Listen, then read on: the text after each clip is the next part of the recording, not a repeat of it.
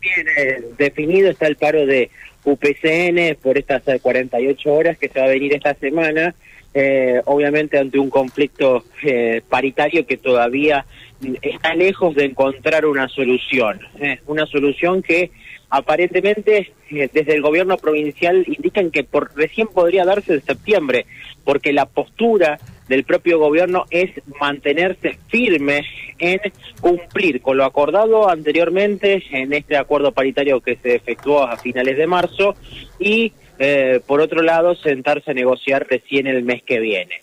Hoy por la mañana tuvimos la posibilidad de, estar dialogando con el ministro de Trabajo Juan Manuel Pucineri, en el cual se mantuvo enfático justamente en esta postura de charlar en eh, septiembre y es por eso que los gremios se mantienen también realizando medidas de fuerza. Vamos a escuchar al ministro de Trabajo. Bueno, la novedad respecto de las medidas me parece que hay que preguntársela a cada uno de los, de los gremios de la administración.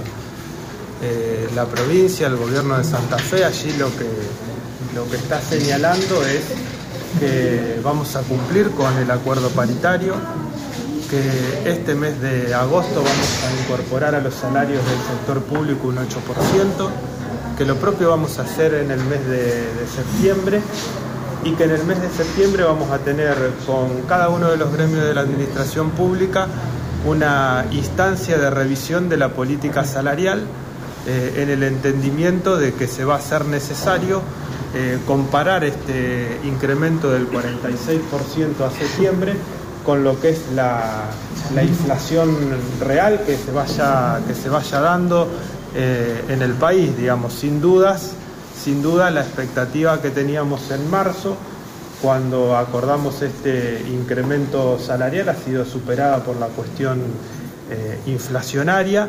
Y bueno, el objetivo nuestro es que teniendo un, panorama más eh, definido y más estable en la, en la macro argentina podamos tener una discusión con datos objetivos con cada uno de los gremios como para llevar adelante en forma satisfactoria esta instancia que tenemos prevista para dentro de pocos días. Y tras la reunión de Perotti con Massa, ¿no hay una aguja de ruta más clara ahora en cuanto a la economía, en cuanto a las finanzas? La reunión lógicamente tiene que ver con un intercambio de información. Lo que la expectativa nuestra es que a partir de las decisiones que se están tomando en este momento, que, se van conociendo o que se van desarrollando en este mismo momento que nosotros conversamos, podamos tener eh, un esquema con, con, dos variables centrales para la Argentina que nosotros eh, evaluamos como, como, necesarias. Por un lado, lo que tiene que ver con estabilizar el cuadro inflacionario y, con otro, y por otro lado, con eh, garantizar el ingreso de divisas a la Argentina. ¿Y por qué digo que son dos cuestiones centrales? Por un lado, porque la economía santafesina y sobre todo las pymes santafesinas funcionan en base a la posibilidad de contar con divisas para acceder a los insumos y allí hay una gestión que viene desarrollando el gobierno de la provincia a partir de una instancia que abrió el gobernador y de un trabajo diario que se viene haciendo desde el Ministerio de la Producción para garantizar o para intentar que la economía santafesina no se detenga, no se pare.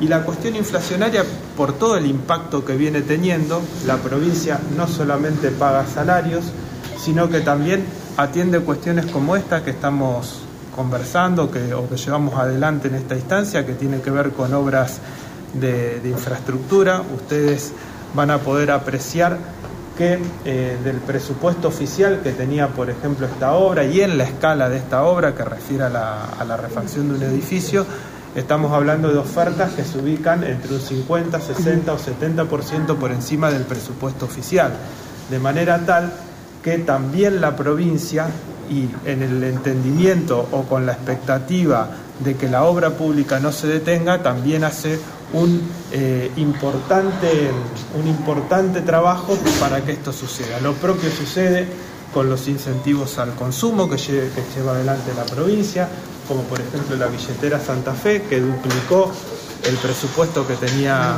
previsto para este año, lo propio sucede con el boleto educativo gratuito, que son todas políticas públicas que con salud, asistencia alimentaria tienen costos crecientes, de forma tal que la expectativa nuestra es que podamos sostener la actividad económica. Veníamos con un nivel muy bueno hasta el mes de mayo, que es, la último, es el último registro que tenemos.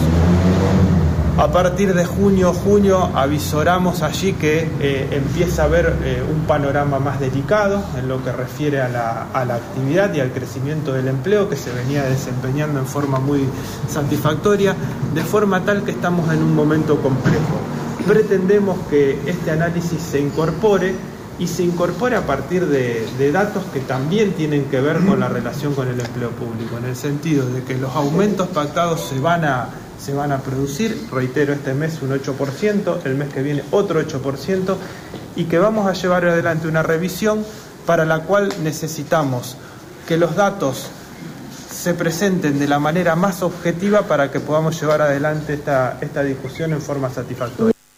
Hasta allí lo escuchábamos al ministro Juan Manuel Pusineri eh, manteniendo una clara postura de no eh, darle el brazo a torcer a los gremios eh, en cuanto la posibilidad de poder reunirse. Eh. Se mantiene esta misma postura eh, dando sus argumentos y es por eso que, bueno, se termina dando esta cuestión también, ¿no? Que los gremios empiecen ya a dar eh, conocimiento de nuevas medidas O sea, de fuerza. no aporta nada nuevo, Pusineri es exactamente lo que viene diciendo, ¿no? Sostiene. Sí, no, no, y, y eso que uno tenía la esperanza que quizás en este impasse que se podía generar con el fin de semana largo y la semana en la cual no había convocatorias a jornadas de paro, bueno, podía llegar a darse algún tipo de, por lo menos, eh, negociación informal o, o conversación, pero no, nada de eso ha ocurrido. Claro, lo que él dice es que, bueno, claramente dice, la expectativa pasa por sostener la actividad económica. Cuando habla de esto, habla más allá del mundo del Estado, del mundo privado, ¿no? O sea, la expectativa es seguir eh, digamos, lo que se complicó en junio y julio aporta, ¿no? A partir de la básicamente la devalu- digamos de lo que tiene que ver con la, la situación cambiaria, ¿no? Y todas las variables que se han modificado. Sí.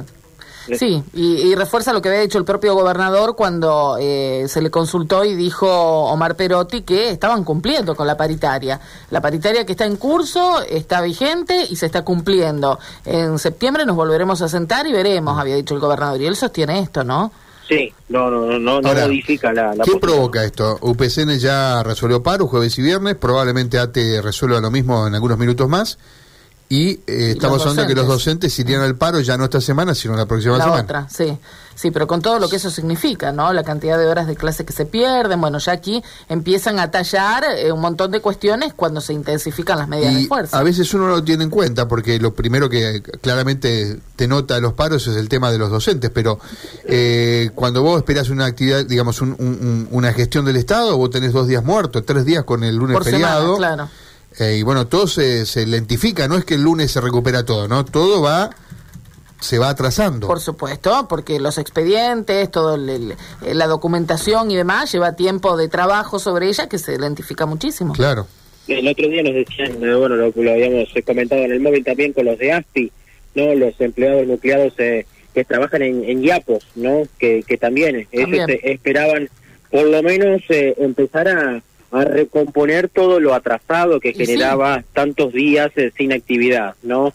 Eh, eso lo iban a hacer hoy. Vamos a ver qué pasa si, si ya con esta medida de fuerza y también un ATE que puede, eh, eh, eh, en este caso, sumarse al paro de UPCN, eh, si este gremio también no, no está pensando en medidas de fuerza y lo que va a generar muchísimo más inconvenientes sumado a lo de la semana anterior. sí, sí, sí, es así. Pero bueno, por lo menos, eh, digo, desde el trabajo periodístico está descubierto est- esto, que era algo importante conocer esta semana, como es la palabra oficial del ministro de, de Trabajo. ¿Lo agarraron ahí a la puerta del ministerio, Mauro?